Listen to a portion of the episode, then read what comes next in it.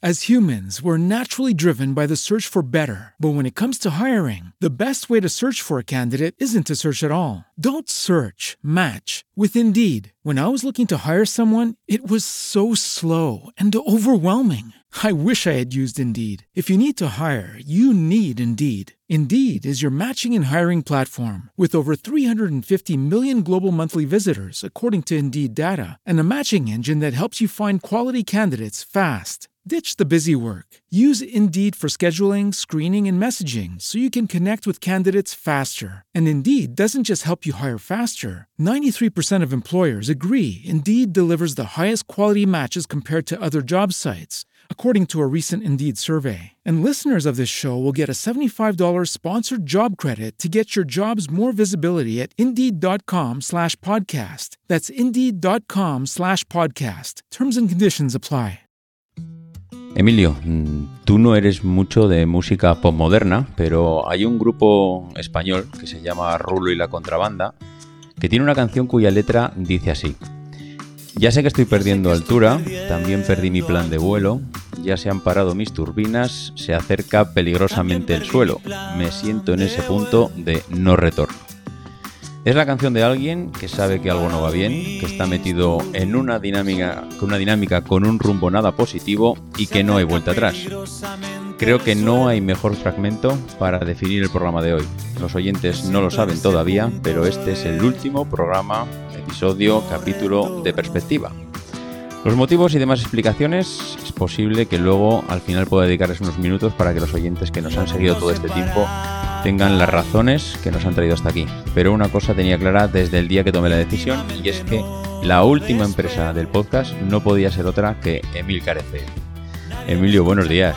Buenos días, David. ¿Cómo estamos? Bueno, pues un poco triste, evidentemente. El aparecer, aparecer aquí en, en, este programa por motivos luctuosos, pues no es agradable, pero bueno. Iba a decir, Sí, nunca sí. es tarde. Pues sí, pues quizá es tarde ya, Bueno, pero bueno. bueno, en cualquier caso, aquí estamos. Correcto, correcto. Bueno, la verdad es que yo no te lo vas a creer, pero hay mm, pero bastantes oyentes que a lo largo de la historia de perspectiva me han ido diciendo, ¿sabes lo que estaría bien? El poder hablar de, la empresa Emilcar FM, pero no solo como podcasting, queremos saber un poco pues cómo lo ve Emilio, cómo lo, cómo lo tiene montado, cuál es su planteamiento ahora, de cara a futuro, cómo empezó esto. Y la verdad es que, ostras, si te paras a pensarlo, mm, Emilcar FM no deja de ser una pequeña empresa, pero es una empresa que llevas ya de hace, hace ya mucho tiempo con ella. Así que yo creo que lo primero que nos tienes que contar es cuándo surgió Emilcar FM en tu cabeza. Porque, claro, Emilio podcaster, aficionado al podcasting y, bueno, con sus pequeños podcasts y sus inicios, yo creo que todo el mundo pues, te conoce y sabe, y, y sabe, vamos, de todo de ti. Pero lo que no saben igual es en qué momento tú das ese paso para decir, venga, esto le podemos sacar un rendimiento, podemos sacar unos cuartos y lo podemos convertir en una pequeña empresa. Bueno, la, la pregunta es compleja, tiene, tiene muchas, muchas esquinas porque, bueno, pues estas ideas, eh, me gustaría decir que yo tenía un plan magistral del primer momento que me ha llevado aquí hasta este punto, eh, pero no es así, claro, evidentemente, porque el podcasting, como tú bien sabes, ha cambiado mucho en todos estos años. Eh, la vida de los podcasts es un poco paralela a la vida de los blogs. Los blogs estallan en un momento dado y en un momento dado también comienzan a aparecer las, redes de blogs, ¿no? las cadenas de blogs. Aquí en España, por ejemplo, teníamos Hipertextual y también teníamos la, la empresa, digamos, que publicaba Aperfera, Vida Extra, todos estos podcasts que ahora mismo no recuerdo cómo se llama, pero que luego fue absorbida por otra. Y había como unas 30 redes más de blogs.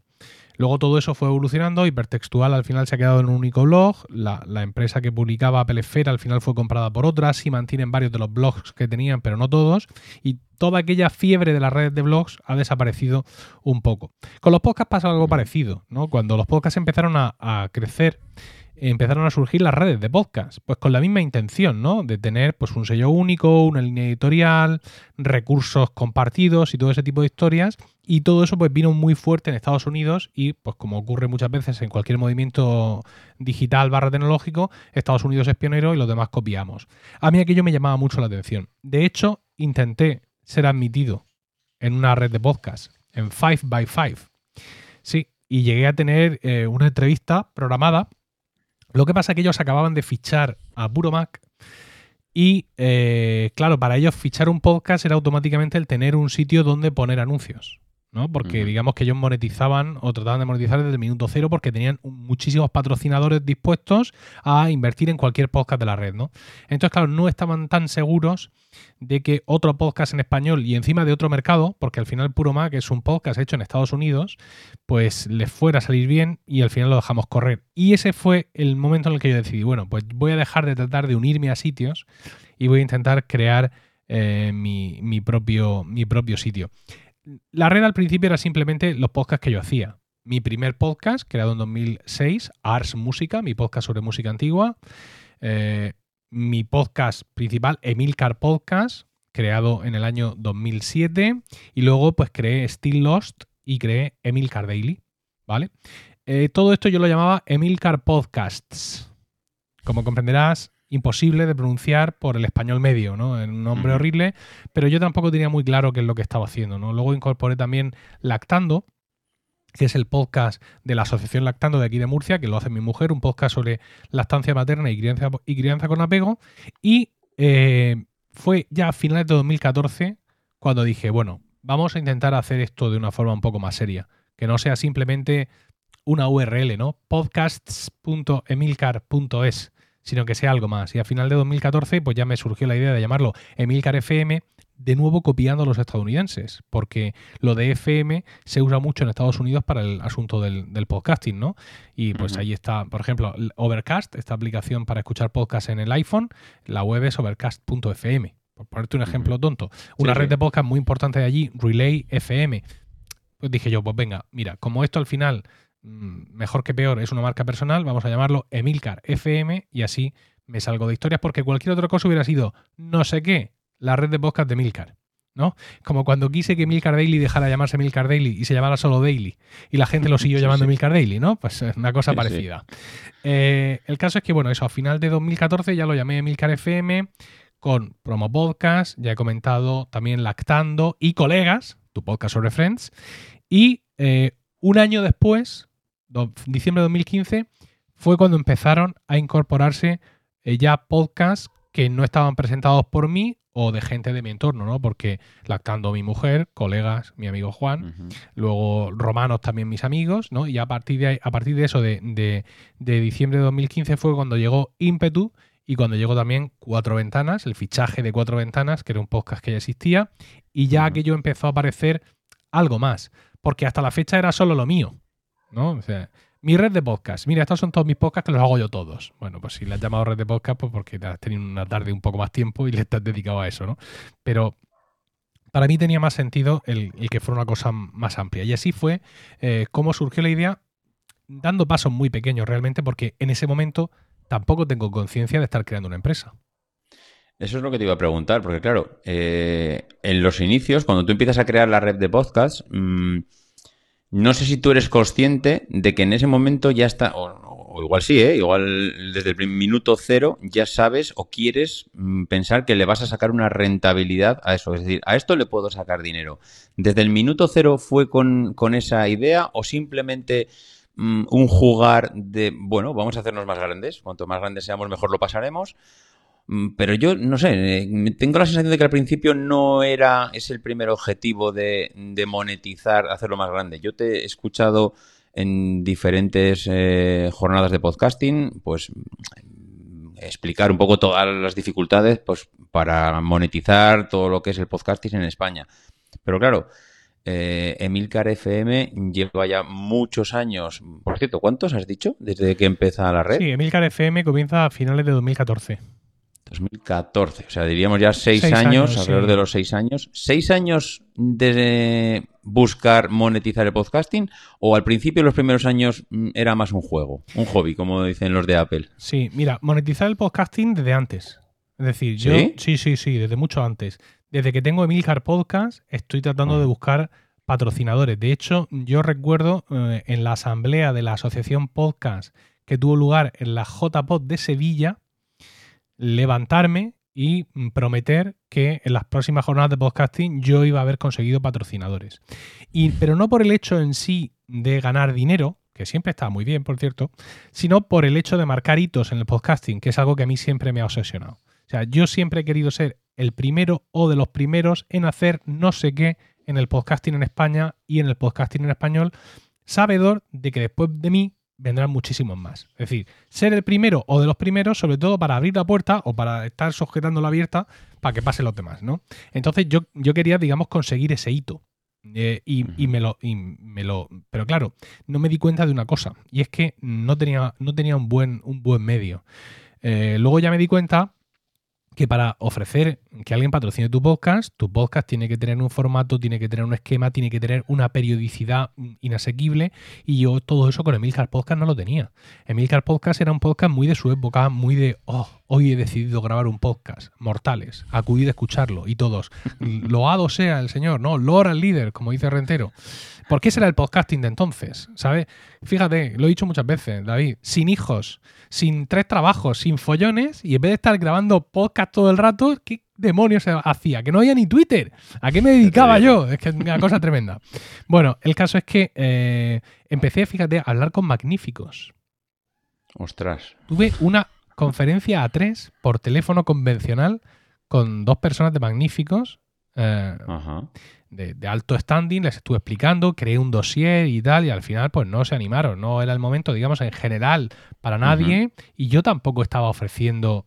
Eh, ¿Sabes? Una, o sea, yo mismo no sabía vender el, Ellos iban a que yo les vendiera no ya el patrocinio, sino la idea de patrocinar un podcast. Eh, y claro, no, no, lo supe hacer porque yo tampoco estaba vendiendo algo, tampoco era capaz de seducir a nadie. Y entonces dije, bueno, no, vamos a hacer bien las cosas. Voy a recogerme mis cuarteles de invierno, voy a intentar Mm, crear un producto más homogéneo, un producto más sólido que pueda servir de vehículo a los productos de los demás. Entonces fue cuando empecé a crear la red de podcast precisamente para conseguir todo eso. Tuve la suerte increíble de contar con Pero Luis Alba, gran amigo, gran diseñador, que se comprometió a colaborar conmigo prácticamente al principio gratis, luego ya le he ido pagando, evidentemente, pero al principio era un soñador más y juntos pues creamos la imagen de la red, la imagen de marca, los logos de los podcasts que ya son conocidos por casi toda la audiencia eh, en España o por una gran parte de la audiencia en España y ya todo eso te da otro aspecto. ¿Vale? Aunque al final la empresa no sea una mercantil, que eso es un poco lo de menos, que sigo siendo yo como trabajador autónomo, pero tienes otro, otra cara a la hora de presentarte a... Y entonces a partir de ahí sí puedes empezar a buscar esa monetización. Yo te he escuchado en, muchos foros y jornadas de podcasting también que el podcasting mm, no era rentable en España. O, si no era rentable, que no lo íbamos a ver nosotros. Yo creo recordarte la frase de no lo, yo no lo veré rentable o yo no ganaré dinero con esto, pero igual sí que ganan dinero nuestros hijos. Mm. Y a eso ha habido mm, muchos debates, si sí, si no.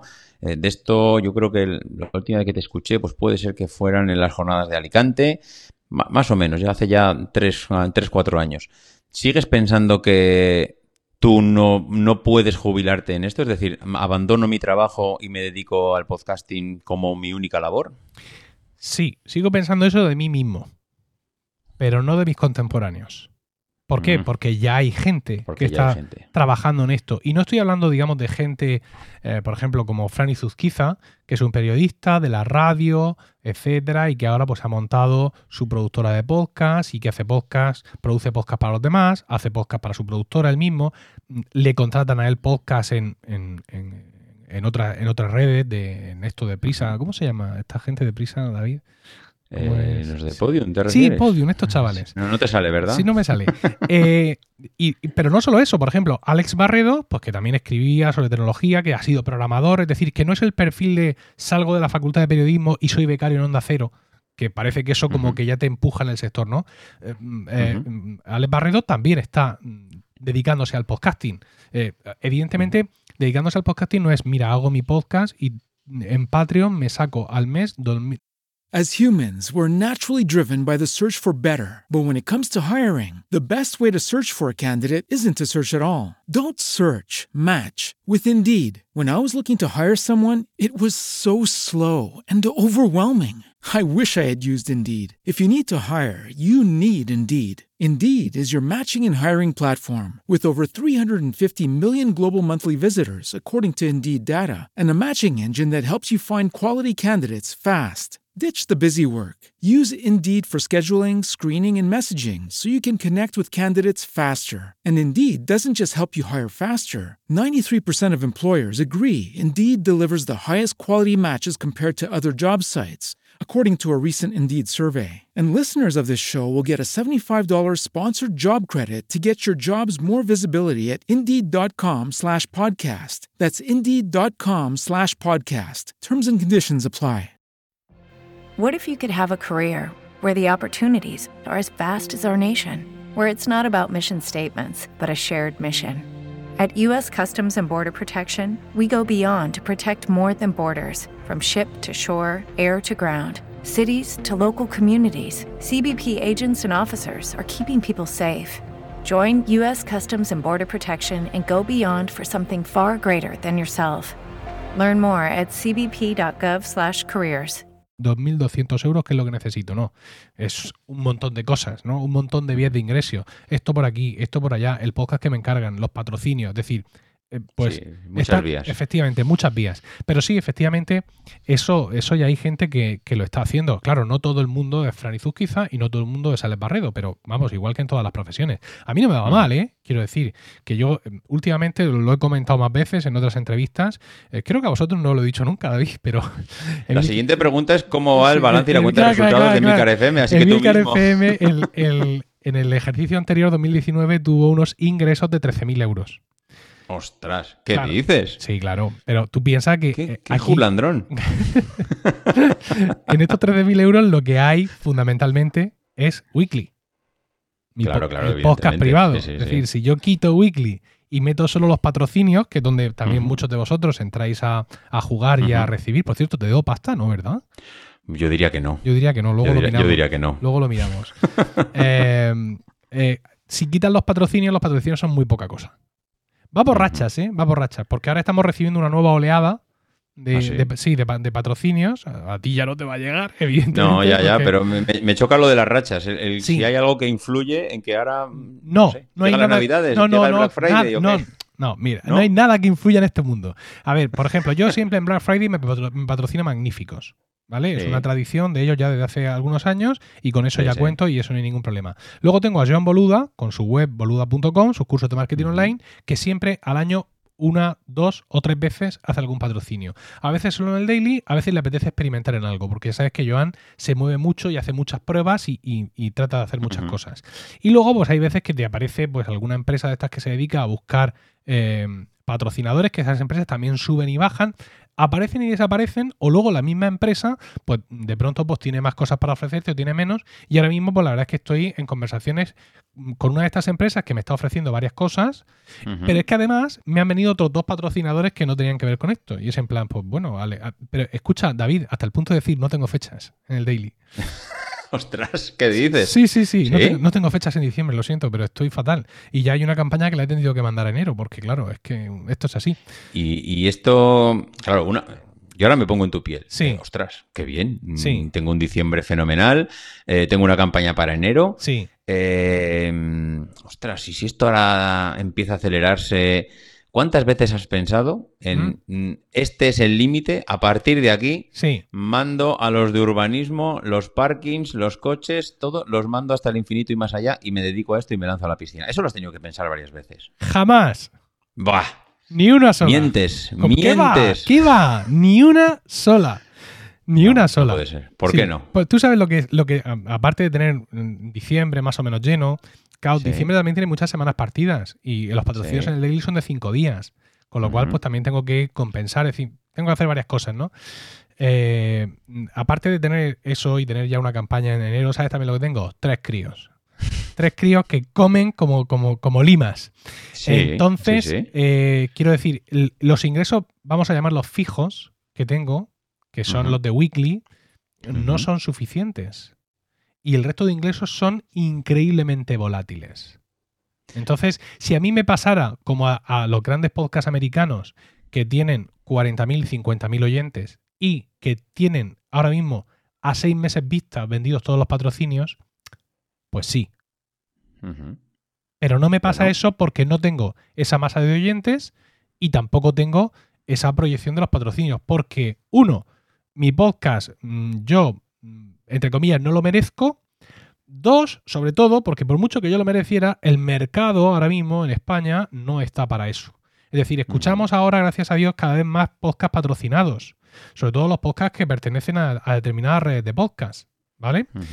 Eh, pero eso sigue sin ser la, digamos, la regla habitual. Es decir, no todas las marcas, no todo el mundo que, trabaja con el mercado español y en español está todavía en la historia de, eh, patrocinar podcast. Es decir, no hay un mercado ahí eh, súper amplio de patrocinadores que estén, que confíen en el medio, que quieran que su marca suene donde sea. No, eso no está todavía tan expandido como para que yo, digamos, pueda hacer ese salto al vacío. Eh, bueno, no está tan expandido, pero me reconocerás que de cinco años a esta parte, eh, grandes empresas, iba a decir multinacionales, bancos, han creado sus propios podcasts, están apostando. Eh, yo creo que no tanto por el público general, sino por profesionales. Ahora ya le puedes decir a alguien, mm, oye, pues he escuchado en un podcast y no te dice en un qué. Mm, yo creo que la gente ya empieza a saber lo que es un podcast. Mm, aquí, claro, depende de la estrategia, porque yo ahora tenía, tenía apuntado aquí comentar contigo las diferentes estrategias en las que uno cuando crea un podcast y quiere lanzarse a vivir del podcasting, pues puede, puede empezar a, digamos, a tomar. Una, pues ampliar el número de podcasts mm, para conseguir más oyentes. Eso yo creo que es lo que todo el mundo ha hecho en un principio, es decir, pues tengo que hacer más podcasts y con uno tengo 4.000 oyentes, pues si hago otro podcast, si hago uno de Mac, pues voy a hacer uno de iPhone y si hago uno de iPhone, hago uno de iPad o de procesador, es decir, todo relacionado con una temática que parece que me funciona. Eso, pues bueno, es digamos la parte básica. Diversificarlo después, pues puede ser lo que, lo que puedes tener tú ahora mismo en la red. Mm, pues tengo uno de tecnología, tengo uno de deporte, tengo uno de negocios. Es decir, voy haciendo una pequeña red, no sé si llamarlo red en un inicio, pero bueno, vas ampliando el número de oyentes.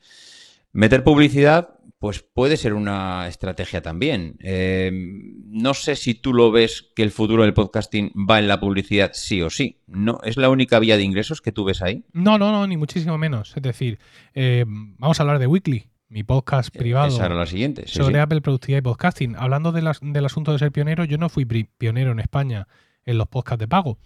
Eh, ni mucho menos. Ya, ya hubo alguien antes que yo que intentó iniciar esa, experiencia. Pero con el caso de Weekly yo he logrado, digamos, afianzarme. Ya sabes que yo al principio no me animé a crear un podcast de pago, sino que creé un sitio web de videotutoriales, Focus, porque, por, pero por puro complejo, porque pensaba que nadie iba a pagar por escuchar un podcast. Luego, dentro de lo que es Focus, entre los contenidos, metí el podcast, pegó un subidón de oyentes espectacular del, perdón, de suscriptores, ¿no? Un montón de gente se suscribía a Focus para escuchar el podcast y dije yo, ah, pues ahora es el momento. Y entonces me cargué Focus y empecé solo con, eh, con Weekly, que esa, digamos, esa etapa en solitario de Weekly cumplió en septiembre su primer año, ¿vale? Ahora mismo tengo en Weekly, a ver, a ver si ha entrado alguno más, pero eh, el otro día tenía 365 suscriptores de Weekly, lo cual está, está muy bien. Eh, Weekly tiene un precio de suscripción bastante, bastante contenido, son 3 euros, eh, IVA incluido. Y, hay otros podcasts que están cobrando 5 euros, pero bueno, yo todavía no me, no me animo a saltar más arriba en, el nivel de precio. Y la verdad es que está muy bien y es algo que ahora mucha más gente está haciendo en España y con buenos, y con buenos resultados, con comunidades creadas alrededor y con todo eso. Es decir, no solo los patrocinios. Lo que pasa es que los patrocinios parece que están al alcance de más gente.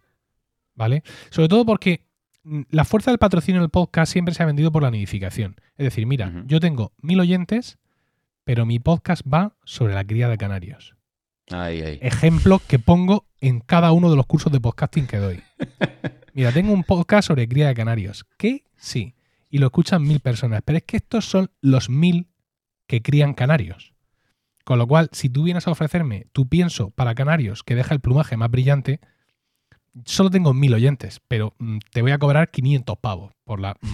¿Sabes? por, sí. por la cuña, porque te van a escuchar las mil Sí, personas que te van a comprar la comida del Correcto. canario. Esa es la fuerza del podcasting. Sin embargo, el mercado, al menos hasta donde yo estoy conociendo, el mercado español está virando o, o está en- entrando de otra forma. Es decir, lo que buscan son impactos. Porque al tío que te anuncia la comida de canarios, te da un enlace concreto, ¿no? emilcar.fm barra, o sea, emilcar.fm barra canarios, para luego él Ujú. poder medir el impacto que ha tenido esa campaña. Sin embargo, anunciantes más grandes u otro tipo de anunciantes lo único que buscan es una campaña en general. Y decir, oye, demuéstrame mm, 3.000 impactos. Ah, pues mira, aquí tengo mi podcast que tiene 3.000 descargas por, por capítulo. Venga, pues yo te patrocino un capítulo. ¿Cuánto me cobras? Pues te cobro esto. Bueno, yo es que por 3.000 impactos estoy pagando esto. ¿Quieres o no quieres? Pues sí, pues no. Pues hola o adiós. Entonces, claro, la publicidad con impactos nos deja, mm, nos deja fuera y nos deja dentro. Nos deja fuera porque nuestros podcasts no son de consumo multitudinario, ¿no? Salvo raras excepciones, los podcasts mm, que se hacen en España no superan los 15.000 oyentes, el, el que más. Hay muchos, hay bastantes que sí, ¿no? Los grandísimos podcasts, ¿no? Pero Sí, sí. el podcast más top, mm, seguramente que no venga de alguien ya famoso, que tengan nuestros oyentes en su aplicación de podcast, estará en 10.000, 15.000 oyentes, una cosa así, ¿no? Entonces, eso nos deja fuera por, por eso, pero nos deja dentro ¿por qué? Porque hay empresas que se dedican a gestionar y que al final van a su cliente, van a su cliente, a Opel, y le dicen. Opel, tengo aquí el paquete de 15.000 impactos que me has pedido. Y esos 15 pa- 15.000 vienen de uno, de dos o de cinco podcasts. Con lo cual eso nos permite también a los que somos más pequeños entrar en esos paquetes. Porque al, al anunciante le da igual, está anunciando un producto más o menos genérico y lo que quieren son impactos. Hay veces que te encuentras con anunciantes más, más concretos y sobre todo el intermediario busca hacer bien su trabajo, ¿sabes? Y colocar bien cada, cada anuncio. No, no va, por ejemplo, a poner un anuncio de pienso para canarios en un podcast sobre cetrería. ¿no? Pues es un poco lo contrario, ¿no? No- Bueno, o está bien, queremos engordar, en- hay que engordar Sí, los sí, sí. canarios para que se los coman los, para que se los coman es. los halcones, ¿no? por ejemplo. Pero mm, ya te digo, este ir por impactos nos hace perder lo que era el gran valor del podcasting, ¿no? La audiencia súper segmentada. Pero bueno, al menos, aunque sea a una menor, a un menor, a una menor tasa mm, de, por anuncio, nos permite entrar un poco más en cosas que no hubiéramos podido entrar. De que si no, se iba a anunciar el Banco de Sabadell, el Banco Sabadell en, en Emil Cardelli, que sabes que es un patrocinador que he tenido hace poco. El Banco Sabadell tiene un podcast que está muy chulo, no es que haya más patrocinado, es que está chulo. Y ha hecho una campaña y se ha anunciado en varios podcasts. Buena idea. Anuncias tu podcast en varios podcasts. Y se ha anunciado en Emil Cardelli. Evidentemente no ha venido José Antonio Sabadell a hablar conmigo sino que ellos tienen sus agencias o intermediarios y al final pues llega a mí y llega a otros podcasts. Pues bien, eso está bien, pero claro, no es lo mismo que mi patrocinador del Black Friday, que es otro año más, magníficos. Ese mm, tiene un tiro mucho más preciso. ¿no? Son distintos tipos de anunciantes y pues se trata de ir compaginándolos a ambos. Ok, entonces si yo he empezado con mi podcast, eh, he ampliado mi- mis oyentes porque he hecho un podcast, eh, digamos, relacionado con el que venía haciendo, he diversificado, he me creado una red, eh, he metido y he conseguido publicidad y tengo pues algún anunciante de vez en cuando. He creado un podcast premium porque tengo también mi weekly y ahí, oye, pues quieras que no, tengo también mis oyentes y también me gano mi dinerillo. Eh, también eh, es que estoy pensando en diferentes cosas más y una de ellas es, oye, pues aparte de hacerme mi focus, me hago también mi YouTube. Mm, Porque claro, ahora me viene a la mente Nordic Wire, que tienen un podcast mm, que es de pago, pero que tienen también un canal de YouTube, que además creo, si no me falla la memoria, que primero fue el canal y luego vino el podcast de pago. Ahora ya no se sabe qué fue primero, el huevo y la gallina, por qué hicieron una cosa primero o la otra. Y eh, dices, mm, ¿Emilcar FM se puede lanzar a YouTube? Para, eh, veremos a Emilcar en YouTube haciendo lo que sea para promocionar la red de podcast o mm, impulsar una campaña, algo que necesite en un momento dado. ¿Te ves en YouTube? Pues no. No me, ¿No? Veo, en- no, no me veo en YouTube porque, mira, una de las cosas que tiene buenas el podcasting es que con unos recursos bastante mínimos estás al nivel. Eh, tú ahora mismo tienes un Samsung Q2U, ¿vale? Que es un micrófono que te- nos cuesta entre 68 y 90 euros. As humans, we're naturally driven by the search for better. But when it comes to hiring, the best way to search for a candidate isn't to search at all. Don't search, match with Indeed. When I was looking to hire someone, it was so slow and overwhelming. I wish I had used Indeed. If you need to hire, you need Indeed. Indeed is your matching and hiring platform with over 350 million global monthly visitors, according to Indeed data, and a matching engine that helps you find quality candidates fast. Ditch the busy work. Use Indeed for scheduling, screening, and messaging so you can connect with candidates faster. And Indeed doesn't just help you hire faster. 93% of employers agree Indeed delivers the highest quality matches compared to other job sites, according to a recent Indeed survey. And listeners of this show will get a $75 sponsored job credit to get your jobs more visibility at Indeed.com slash podcast. That's Indeed.com slash podcast. Terms and conditions apply. Dale más potencia a tu primavera con The Home Depot. Obtén una potencia similar a la de la gasolina para podar, recortar y soplar con el sistema OnePlus de 18 voltios de Ryobi desde solo 89 dólares. Potencia para podar un tercio de un acre con una carga. Potencia para recortar el césped que dura hasta dos horas.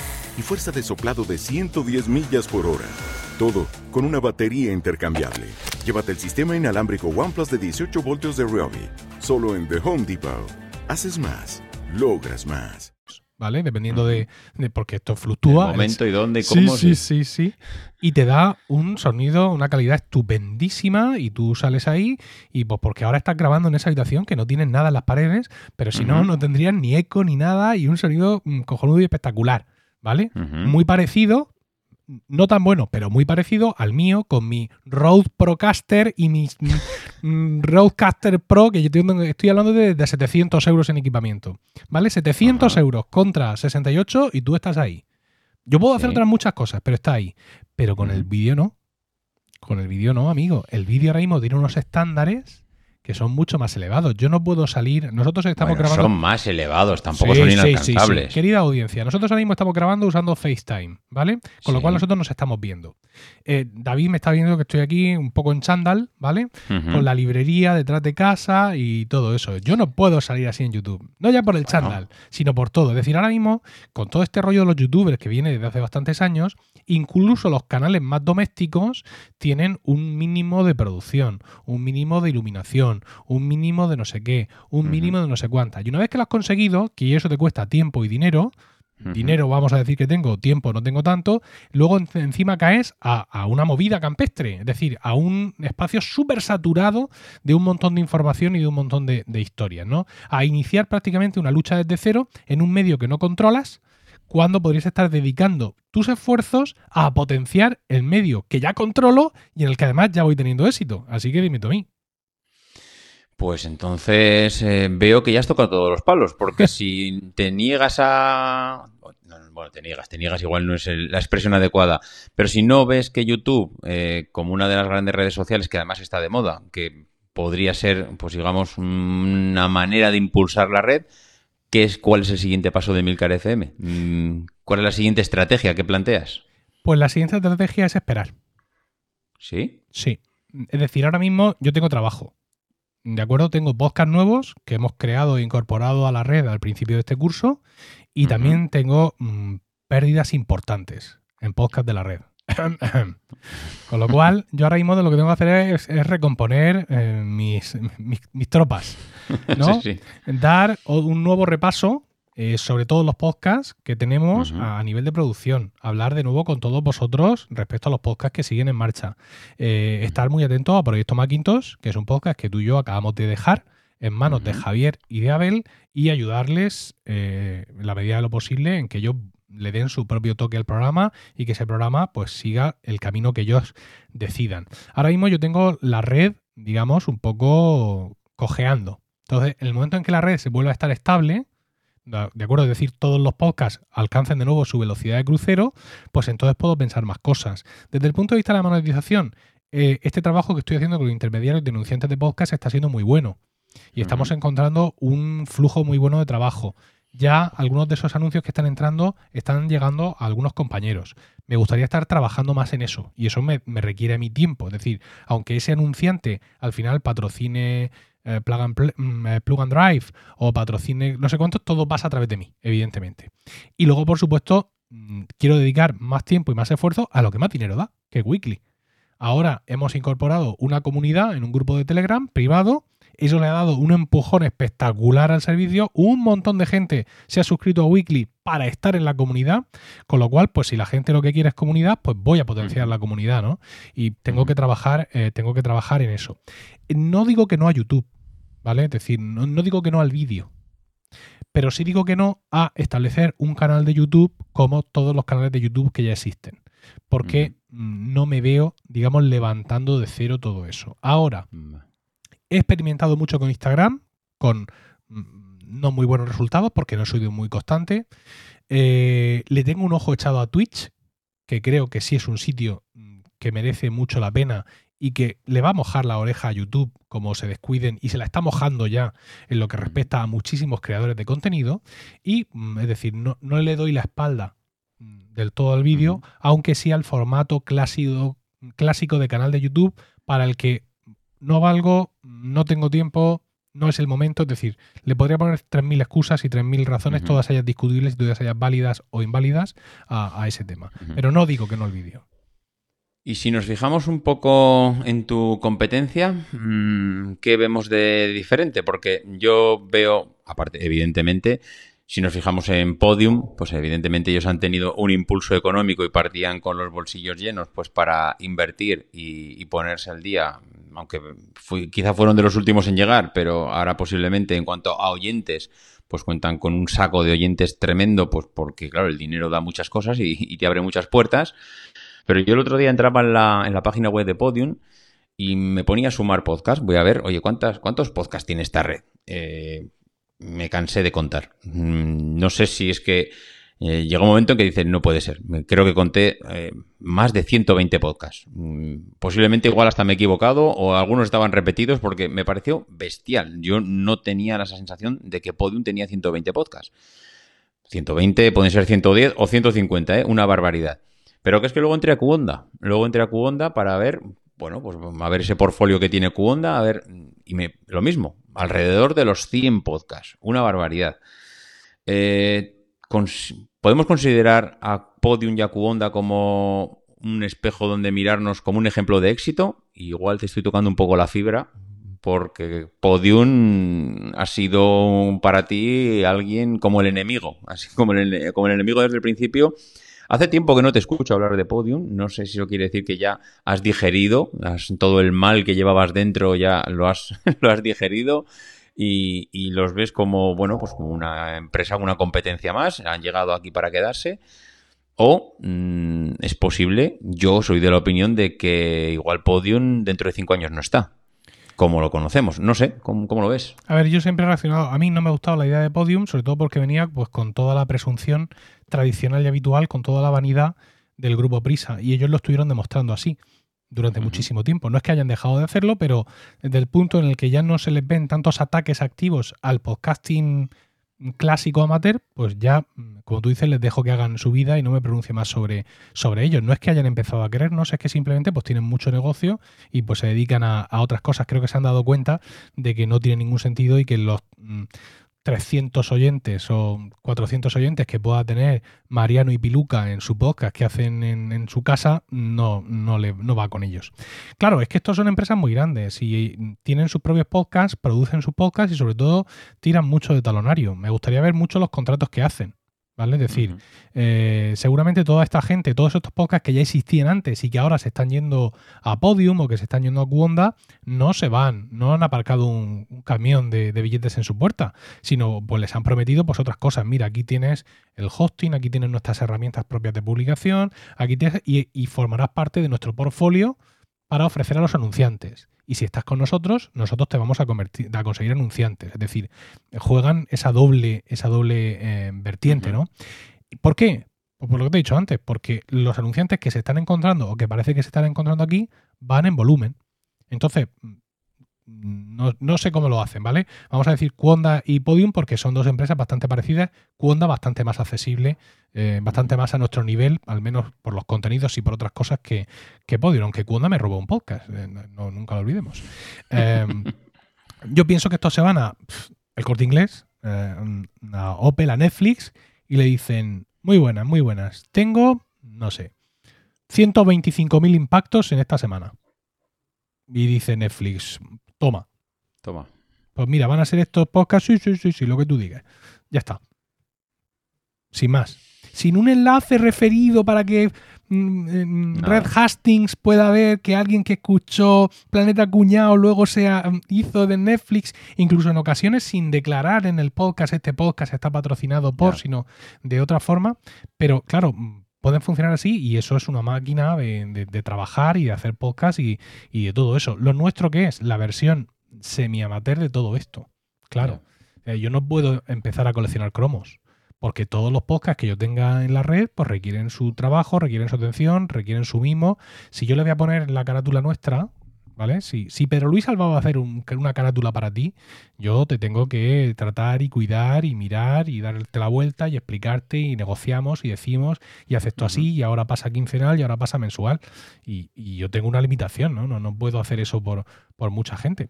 Entonces, pues no, no son competencia en tanto en cuanto pues ellos son la versión gigantesca por así decirlo, ya gigantesca, por lo que tú dices, por todos los títulos que han ido acumulando de lo que somos nosotros. Fíjate que eh, entras a la web de la web de Cuonda y arriba, en el menú de arriba, dice podcast, anunciantes, nosotros.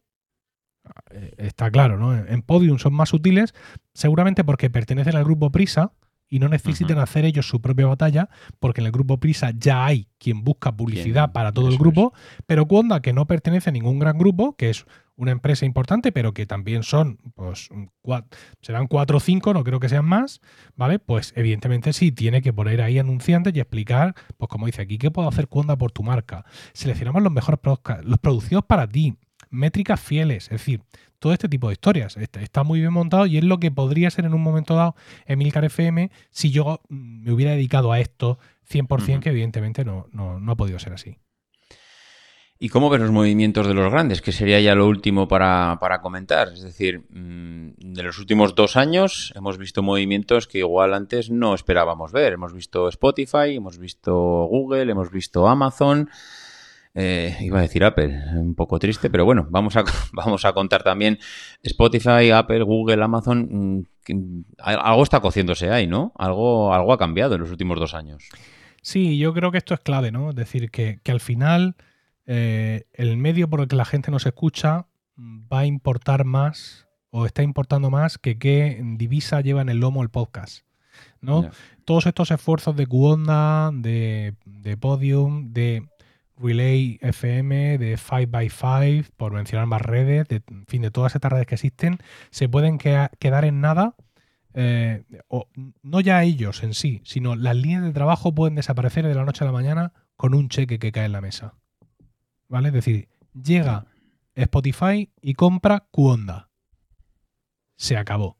Se acabó Cuonda produciendo podcast para los demás, se acabó Cuonda mm, contratando anuncios, ya no es necesario. Porque acaba de llegar a Spotify, ha puesto aquí una talegada de billetes, hemos llegado a un acuerdo con ellos y ya todo esto, todo esto acaba de morir. De, la noche a la mañana. ¿Vale? Entonces dices tú, hostia, ¿cuándo, va a morir? No, ¿cuándo va a seguir? Va, a seguir incluso mejor. Va a tener, o sea, va a poder hacer todo lo que hacía, sus líneas editoriales, sus podcasters grabando podcasts, pero ahora en vez de tener que estar mm, eh, con anuncios, etcétera, y buscando hacer podcast para el ABC o lo que sea, simplemente se pueden dedicar a hacer los podcasts que les dé la gana porque ahí tienen Spotify. Porque ahora todos los podcasts de Cuonda, amigos, son exclusivos de Spotify. Ya. ¿Por qué? Pues porque ahora sí han aparcado un camión de dólares en su puerta y no son de piedra, ¿vale?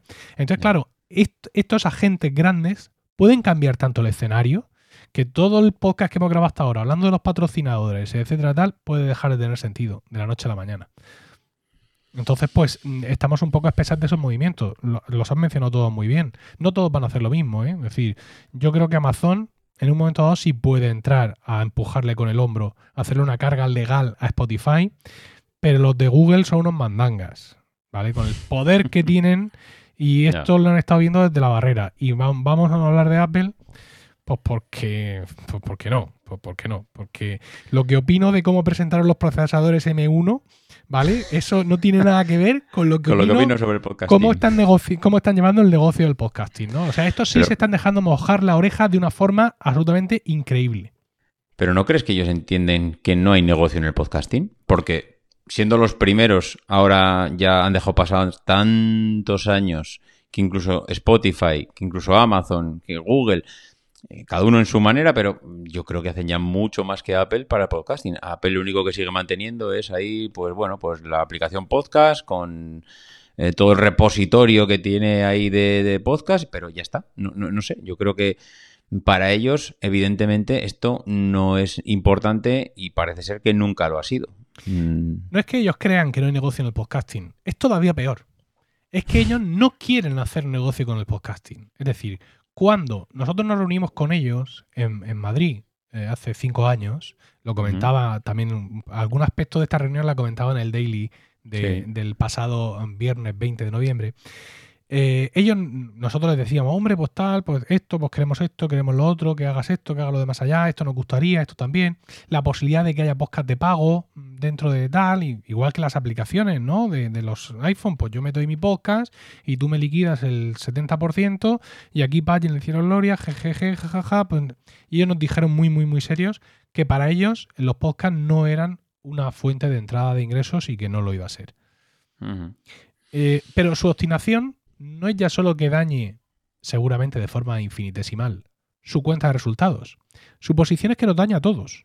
¿Por qué? Porque ahora mismo, eh, ahora mismo, pues básicamente, Apple Podcast es la única gran plataforma que representa lo que todos conocemos como el podcasting libre. Es decir, yo cojo mi podcast, lo cuelgo en el internet, tengo un feed y esto se escucha en todas partes. El resto de Ujú. plataformas no son así. O sea, Spotify no es así. Spotify coge tu capítulo y lo sube a sus servidores. Hace, eh, hace eh, rehosting. Y tú te tienes que dar de alta en Spotify. Que es posible que Spotify, evidentemente, ha hecho su trabajo y ha hecho así, zoom con la mano y se ha cogido un montón de podcasts que había, pero puede llegar un momento en el que no, en el que tú tengas que aplicar para estar. Tú tienes que aplicar para estar o para ponerte más en condiciones en Google Podcast. Lo mismo en Podimo. En, en- en- en Amazon no lo sé, porque, bueno, en Amazon sí lo sé. Aquí no tenemos Amazon Podcast todavía, porque eso viene en Amazon Music y en España no ha llegado, pero sí está Audible, que es una plataforma de podcast y audiolibros exclusivos. Bueno, audiolibros y podcast exclusivos, mejor dicho. Y yo ya he hablado con la gente de Amazon para subir mis podcasts a Amazon. Ya me han dicho, oye, no están todavía en España. ¿Estás de acuerdo con esto? Digo, sí, sí, estoy de acuerdo. Vale, pues aquí está la URL, eh, súbelos cuando puedas. ¿Vale? Entonces, eh, eso ya existe ahí. Sin embargo, Apple Podcast no es que tenga un gran repositorio, es que cualquier aplicación puede leer de ese repositorio porque ese repositorio está abierto. Es decir, yo hago mi podcast, eh, lo publico o lo, lo- lo distribuyo a través de Apple Podcast y no me tengo que preocupar. ¿Por qué? Porque Overcast, Pocket Cast, Castro, mm, incluso aplicaciones que son exclusivas de Android, van a leer de ese catálogo. Bueno, pues si Apple Podcast baja los brazos, esto se va a acabar. Y entonces se va a producir una youtubización del podcasting.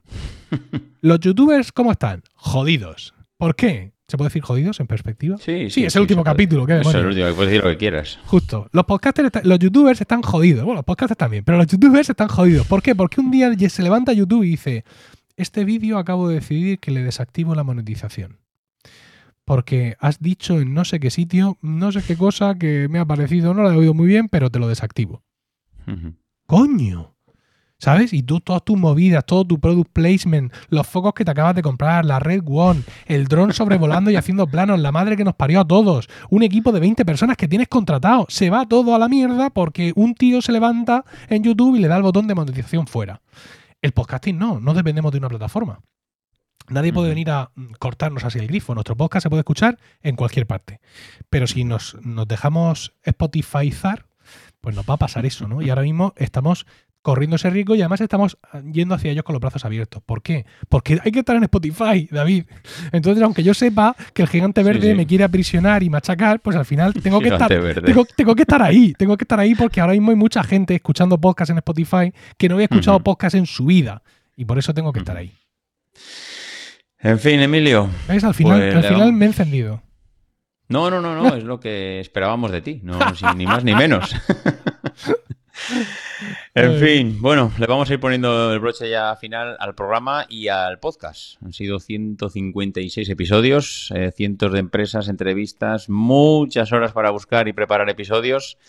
Reconozco que ha sido apasionante, pero ha llegado el momento ya de bajar la persiana y dejar reposar un poquito el podcast. Eh, lo que está claro es que eh, un podcast necesita avanzar. Yo creo que perspectiva con el formato actual ha dado ya todo lo que podía dar. Y llegados a este punto, pues dos cosas. gracias por darme la oportunidad de hacerlo, que el apoyo ya sabes que ha sido siempre incondicional. Y eh, gracias por ayudarme a cerrarlo, porque muchas veces no sabes cómo decirle a tu padre podcasteril que no tienes ya fuerzas para seguir. Y la verdad es que me lo has hecho muy, muy sencillo. Así que, oye, gracias. Y, y, bueno, por mi parte, pues hasta aquí hemos llegado. No sé si quieres decir algo más. Pues que gracias a ti. Gracias a ti porque tú estabas ya haciendo Proyecto Macintosh conmigo unas cuantas semanas y de pronto apareciste un día a decirme que querías hacer un podcast sobre actualidad empresarial. Y te dije, ¿y tú qué coño sabes de eso? Básicamente. No, no, sí, sí, yo estoy muy enterado. Yo me... Y lo querías llamar The Crazy Ones. ¿Te acuerdas? me acuerdo, me acuerdo. Lo que tú no te acordarás es del logo que te pasé. No, de eso no me acuerdo. Te pasó un logo y me dijiste, anda por favor, anda por favor, pero sí, de sí, sí, me acuerdo que el primer capítulo se lo dedicaste a Samsung. No, el primero no, el cuarto. Sí, el cuarto. Pues sí, sí, por ahí. El cuarto. y dije yo, si te llego a dejar que le llames The Crazy Ones y le dedicas un, capítulo a Samsung, te tengo que matar.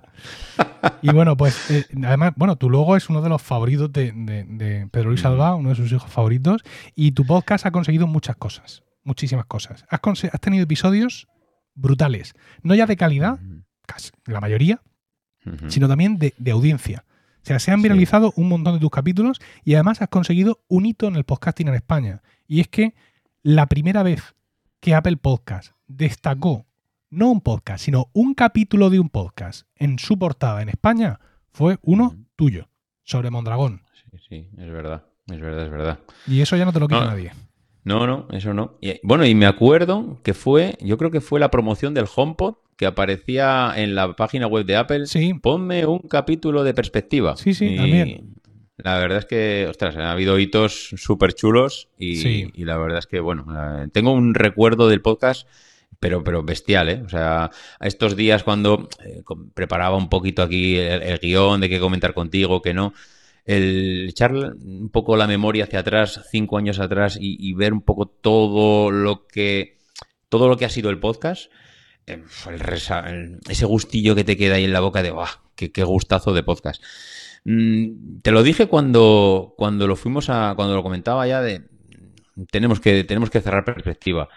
Tengo la sensación eh, que perspectiva necesita mm, una renovación, mm, algo. Eh, con, con, este formato yo no lo veía más, no, no, no, tenía, me sentía con, con, las fuerzas suficientes para darle ese impulso, pero creo que con un, no sé, con un remozado diferente, otra, otra forma de, de envolver un poco las noticias y plasmarlas, creo que podría tener futuro, pero como dicen en la película de Conan, eso, amigo, es otra historia.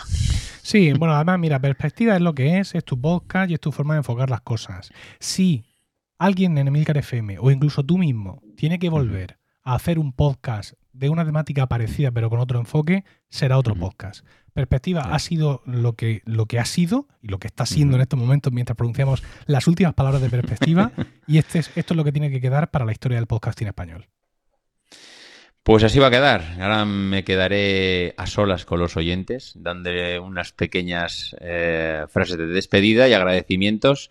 Pero, Emilio, tú y yo nos quedamos aquí. Así que muchas gracias y no se iba a decir hasta siempre, pero bueno, mm, sobre todo gracias por permitirme hacerlo. A ti por haberlo hecho. Un abrazo. Un abrazo. Me voy antes de adjetivos posesivos me voy antes de que sea tu enemigo. Me voy antes que declararte una guerra. A intentar olvidarte con cualquiera. Efectivamente, me voy antes. me voy antes de que le falte el respeto a los oyentes por no ofrecerles lo que se merecen.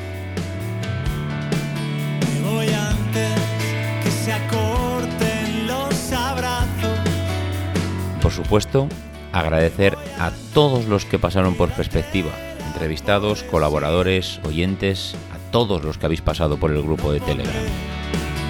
Tu vida patas arriba. Sin lágrimas cortaveras, sin un habitual porqué.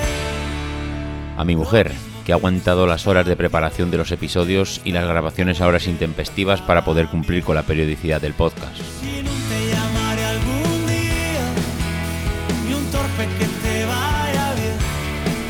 Como no, a Natán García por sus melodías que nos han acompañado estos años y que nos han ayudado a cerrar los episodios.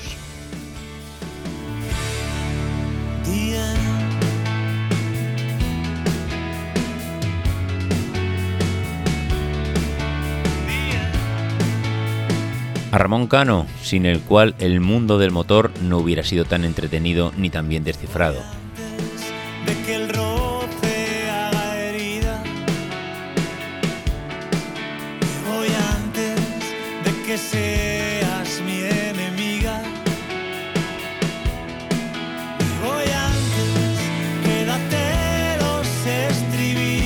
Paco Culebras, con quien hemos hecho los mejores debates sobre el sector de la automoción y ha estado allí siempre que lo he necesitado. Sin lágrimas cortaveras, sin un habitual porqué. Y a ti, Emilio, gracias amigo, sabes que eres mi Billy Wilder de Murcia. Te quiero. Hasta siempre.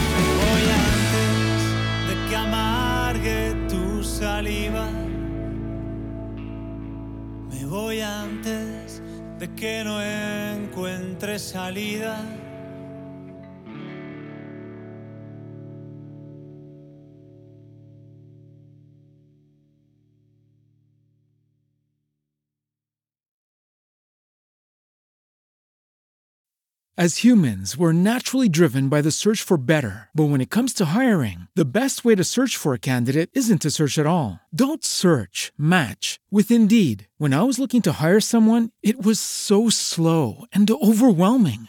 I wish I had used Indeed. If you need to hire, you need Indeed. Indeed is your matching and hiring platform with over 350 million global monthly visitors, according to Indeed data, and a matching engine that helps you find quality candidates fast. Ditch the busy work. Use Indeed for scheduling, screening, and messaging so you can connect with candidates faster. And Indeed doesn't just help you hire faster. 93% of employers agree Indeed delivers the highest quality matches compared to other job sites, according to a recent Indeed survey. And listeners of this show will get a $75 sponsored job credit to get your jobs more visibility at Indeed.com slash podcast. That's Indeed.com slash podcast. Terms and conditions apply.